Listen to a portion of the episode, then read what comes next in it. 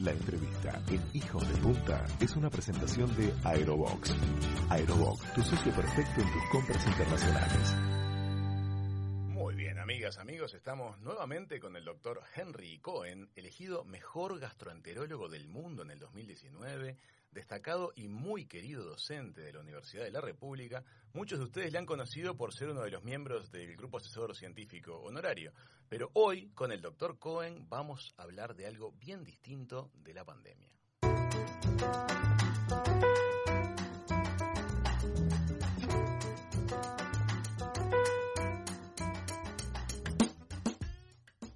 tema fascinante. El doctor Cohen dirige desde el año 2014 el proyecto ECO para telementoreo en medicina y educación con múltiples y maravillosas derivaciones.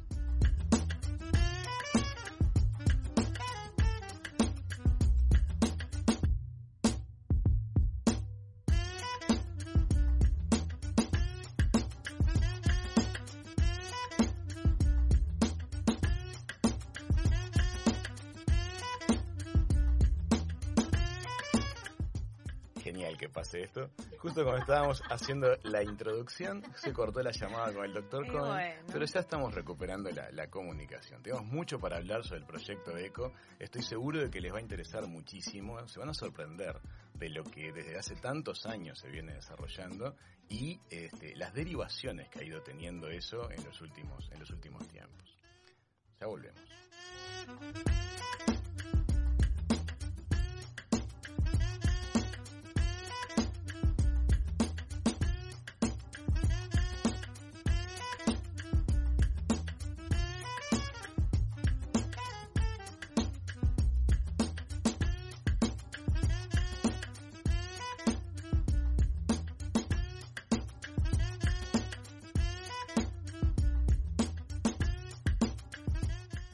Vamos a saber mucho más acerca del proyecto ECO. Bienvenido, doctor Cohen, y gracias por estar con nosotros. Hola, Raúl, ¿cómo está? El placer es mío volver a estar con ustedes. Cada vez que he estado con ustedes me han tratado muy bien y disfruto mucho de conversar. Bienvenido. Eh. Espero que estemos a ese, que mantengamos ese nivel, doctor. La verdad que pasó es una alegría realmente poder difundir todo lo que lo que ustedes llevan adelante. Hoy no nos ocupa en el tema. muy amable. Si no me olvido que les prometí que los iba a visitar, pero la verdad que la pandemia me impidió ir para el lado del este. Pero cuando vaya lo voy a ir a visitar. Totalmente, totalmente. Doctor, hoy justamente vamos a hacer a un lado el tema de la pandemia por un ratito porque queremos difundir y que mucha gente conozca las muchas eh, maravillas derivadas del proyecto ECO. ¿Qué le parece si empezamos por contarle a la gente de qué se trata esta iniciativa del proyecto ECO? Perfecto, muchísimas gracias. Es un tema que sí que me interesa mucho que la gente conozca, sobre todo en el interior del país. ECO es una sigla SHO, es un acrónimo en inglés. Eh, el proyecto ECO fue fundado hace 17 años por un doctor nacido en la India, llamado Sanjeev Arora, que hace veintipico de años que vive en Estados Unidos. Él vive en el estado de Nuevo México, en su capital, Albuquerque, donde es profesor de gastroenterología, y era uno de los pocos médicos hace 17 años en saber diagnosticar y tratar una enfermedad bastante importante como la hepatitis C, que es una enfermedad muy lenta que puede terminar en cirrosis, en cáncer de hígado y provocar la muerte. Eh, eso le provocaba una gran angustia porque tenía una larga lista de espera de gente para verlo y la gente tenía que recorrer muchos kilómetros. Entonces, eh, ideó este proyecto ECO que consiste primeramente en educar, en entrenar a personal de salud radicado en áreas lejanas de las grandes ciudades, de los grandes hospitales, por ejemplo, en pequeñas ciudades, en pueblos, en áreas rurales y aún en cárceles, cómo diagnosticar en aquel momento esta enfermedad de la hepatitis C. Y luego le empezó a dar por las herramientas de telemedicina que existían en aquel momento, que son eran mucho más primitivas que las que disponemos ahora, empezó a hacer una especie de ateneos de discusión de pacientes, de pacientes reales que vivían en el interior del Estado, presentados por sus médicos eh, para discutir entre eh, con otros colegas de intereses similares y coordinados por un núcleo de profesores, de referentes en esa patología, y así empezaron a formar las clínicas ECO hace 17 años. Buenísimo. Entonces, vamos a pasar ese concepto en limpio. Lo que estamos hablando es de algo muy frecuente, cuando un caso no está claro cómo diagnosticarlo o el médico, la médico que lo tiene a su cargo siente que necesitaría apoyo de colegas, ya se hacen los Ateneos, pero cuando estamos muy lejos geográficamente, eso se complica. Y ahí resulta que entra en acción este telementoreo. Exactamente, esa palabra es muy buena, telementoreo, y tiene una ventaja adicional con respecto a cualquier Ateneo que podamos transmitir online, que es que el proyecto ECO forma comunidades de enseñanza, aprendizaje sobre determinadas patologías. En esa medida se van repitiendo mes a mes o semana a semana, de acuerdo a la frecuencia de cada una de las patologías que tratamos, y eh, va repitiéndose la gente. Entonces la gente va aprendiendo, en ese momento la hepatitis C, pero hoy en el mundo hay más de 100 temas, en Uruguay ya tenemos 15 diferentes patologías o condiciones clínicas que estamos tratando en los 19 departamentos, con gente que se conecta de los 19 departamentos. Entonces, a la medida que se repiten esas teleclínicas en las cuales en una hora o una hora y media se discuten uno o más pacientes, los médicos que participan, que no siempre son médicos, a veces hay también personas de otra rama de la salud, psicólogos, enfermeras, etcétera, eh, se van eh, creando verdaderos, entre comillas, especialistas en, en, esos temas que se van discutiendo. Aunque no tengan un título de la escuela de graduado de la Facultad de Medicina, ellos se van convirtiendo para el lugar donde viven, para su pueblo, para su ciudad, en personas de referencia en determinadas patologías. Y eso lo hacen eh, en un, con un doble beneficio porque mientras eh, atienden a los pacientes están aprendiendo, ¿verdad? Y esto se forma completamente gratuito.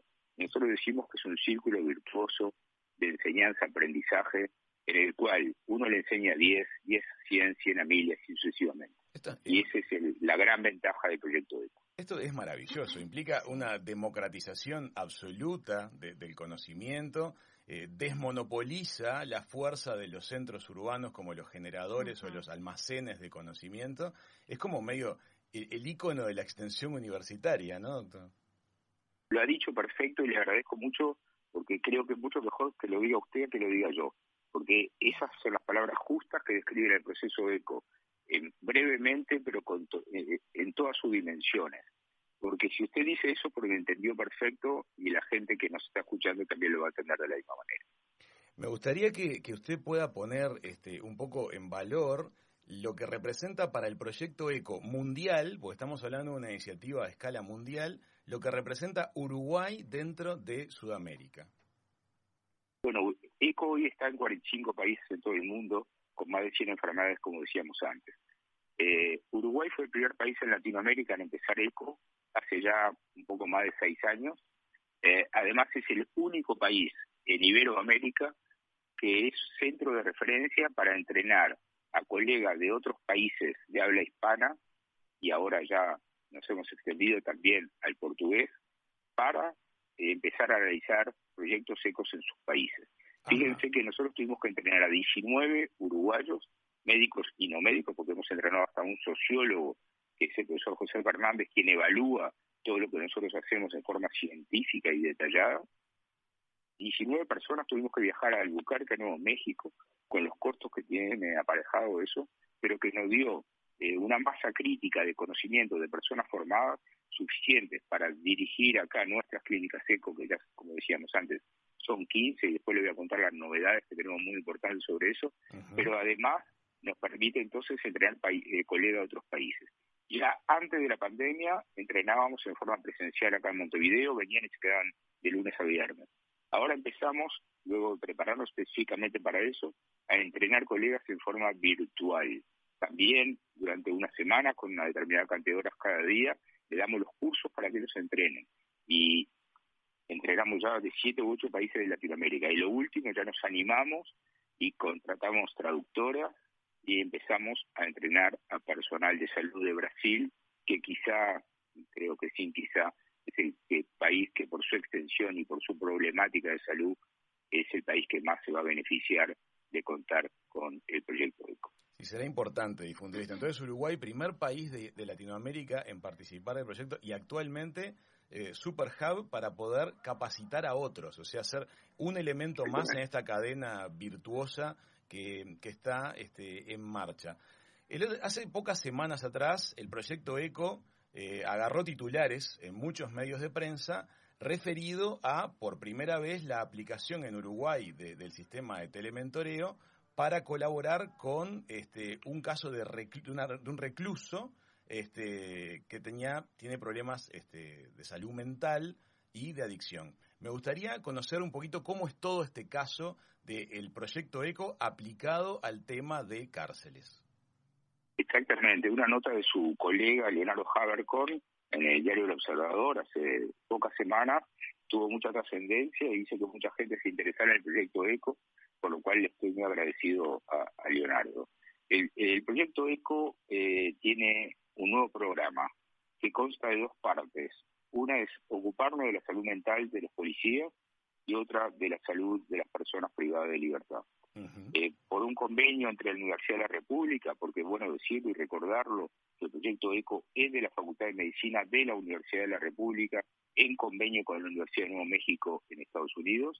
Por lo tanto, todas nuestras etapas son aprobadas por el Consejo de la Facultad y por el eh, Consejo General Universitario y los convenios los firma el señor rector.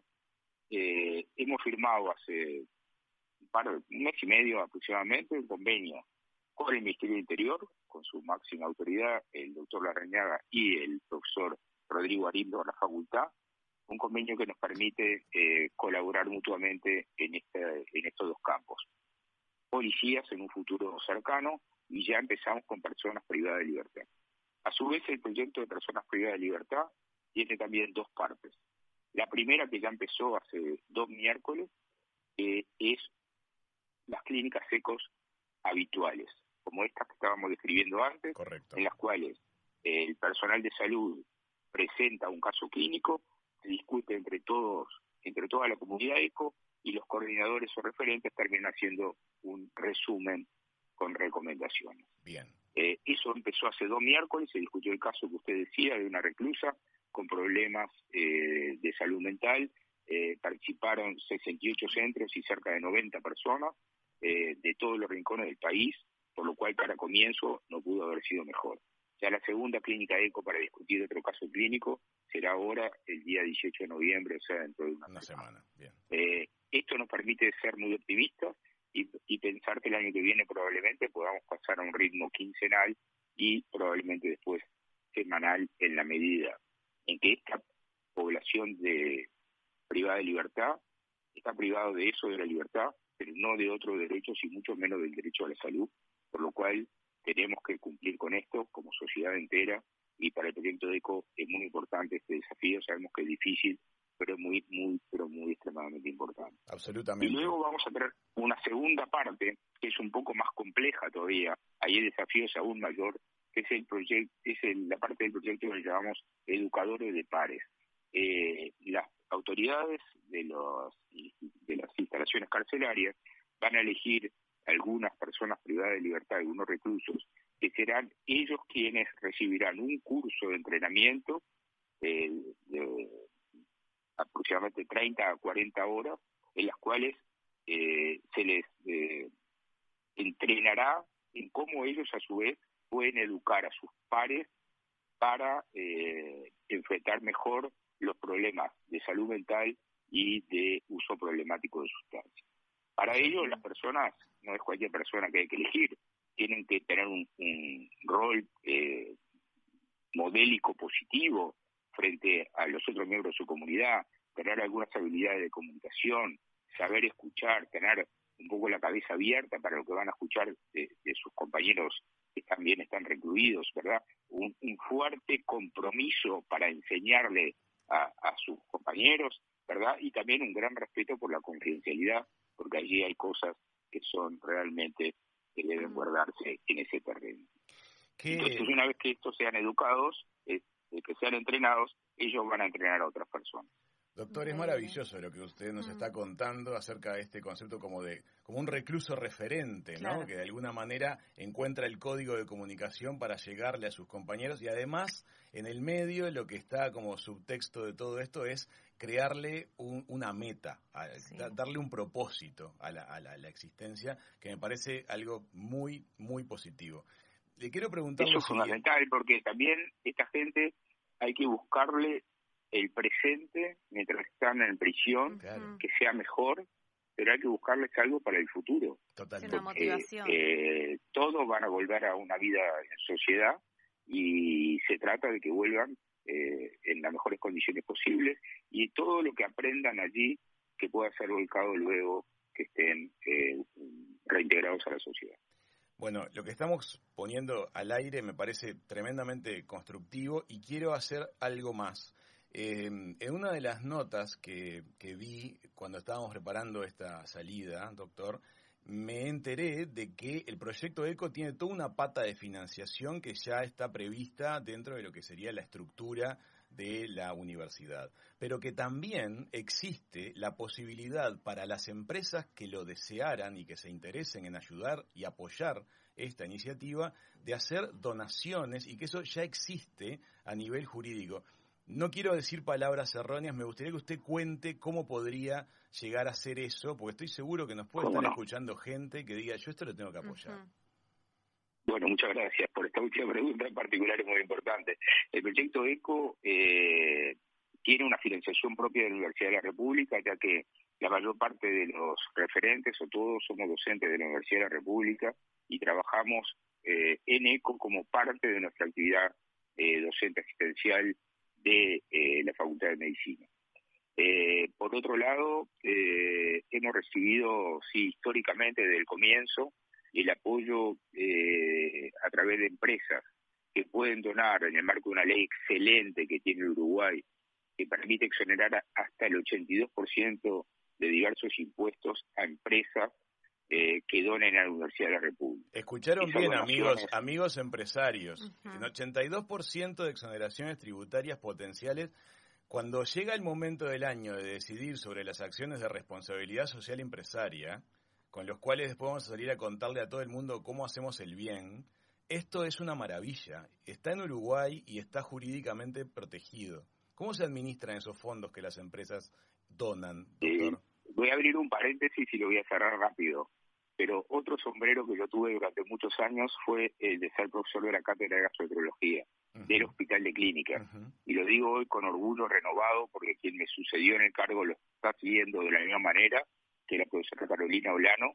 Durante muchos años, gracias a las donaciones de empresas privadas, algunas radicadas allí en el departamento de Maldonado, pudimos eh, eh, transformar al hospital, al servicio de gastroenterología del hospital universitario el mejor servicio de la especialidad en todo el país, contando públicos y privados.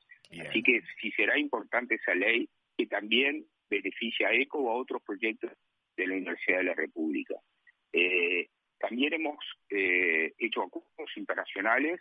Uno de los acuerdos que firmó el rector Arín cuando apenas había asumido su cargo fue con el Banco Interamericano de Desarrollo, que ha permitido eh, justamente que ECO financiara sus actividades durante tres años. Todavía nos queda un poquito más de un año con ese proyecto y hemos accedido a otros fondos internacionales gracias justamente a hacer un proyecto evaluado de forma científica, de forma profunda, que podemos mostrar que los resultados no son lo que dice el doctor Cohen, sino que están eh, demostrados en papel, eh, número sobre número, de cuáles son los resultados que hemos obtenido, tanto nuestra labor en Uruguay como nuestra labor como Superhub, como centro de referencia a nivel internacional. Bueno, eh, Muchísimas ah, gracias. Y me preguntaba, los fondos van por la Fundación Manuel Quintela del Hospital de Clínicas, lo cual asegura la total transparencia en su manejo. Excelente. Bueno, pues invitamos entonces a que todas las empresas que sientan que este es el camino y que este es uno de los caminos, este, hagan que sus equipos de contadores averigüen acerca de cómo poder establecer donaciones a la Universidad de la República. La universidad es muy sabia a la hora de administrar esos dineros. Van a, van a, fondos y van a lugares como este, a metas como esta. Van a proyectos que son de crecimiento para todo el país y de lucimiento también a nivel internacional, como el que nos está contando hoy el, el doctor Henry Cohen. Doctor, como siempre. Raúl, ¿quiere un minuto más? No? ¿Quiere un minuto más? Sí, sí. Por favor. Porque yo quiero destacar, ya que usted tuvo la gentileza de abordar este tema, que no solo cuando hay exoneración impositiva, la gente es generosa. Cuando empezó esta pandemia, un grupo de gente me pidió a nivel de universidad y me nombró el Consejo Directivo Central como presidente de una comisión para recaudar fondos para lo que en aquel momento era total incertidumbre. Pensamos al principio que iba a ser para eh, producir test a nivel nacional. Finalmente se consiguieron fondos para eso a nivel Mercosur y se utilizaron para otras cosas, pero en menos de 10 días eh, y solo con un teléfono celular y contactando amigos y amigos de amigos, muchos de ellos radicados, extranjeros radicados de forma permanente en el departamento de Maldonado, pudimos juntar 250 mil dólares que están utilizando a nivel universitario para investigación de proyectos relacionados con COVID, lo cual es también un motivo de gran orgullo para el Uruguay y en particular para la Universidad de la República. Bueno, totalmente, está todo dicho. Doctor, realmente le queremos agradecer mucho una vez más el contacto con, Hijos de Punta. Eh, hoy no, no, hablamos de pandemia, me imagino que también para ustedes es un alivio que alguien lo llame y no le pregunte. La verdad, porque hoy es la cuarta entrevista del día, porque la primera sobre que no es sobre pandemia, pero de todas maneras eh, ustedes los considero amigos eh, y si precisan algún hablar de eso, le dedicamos un rato con mucho gusto. Así será seguramente, doctor. Muchísimas gracias, como siempre, por el ratito. Saludos a ustedes y a toda la audiencia. Muchas gracias. Amigas, amigos, un placer tener una vez más al doctor Henry Cohen en la mesa de Hijos de Punta. La entrevista en Hijos de Punta fue una presentación de Aerobox. Aerobox, tu socio perfecto en tus compras internacionales.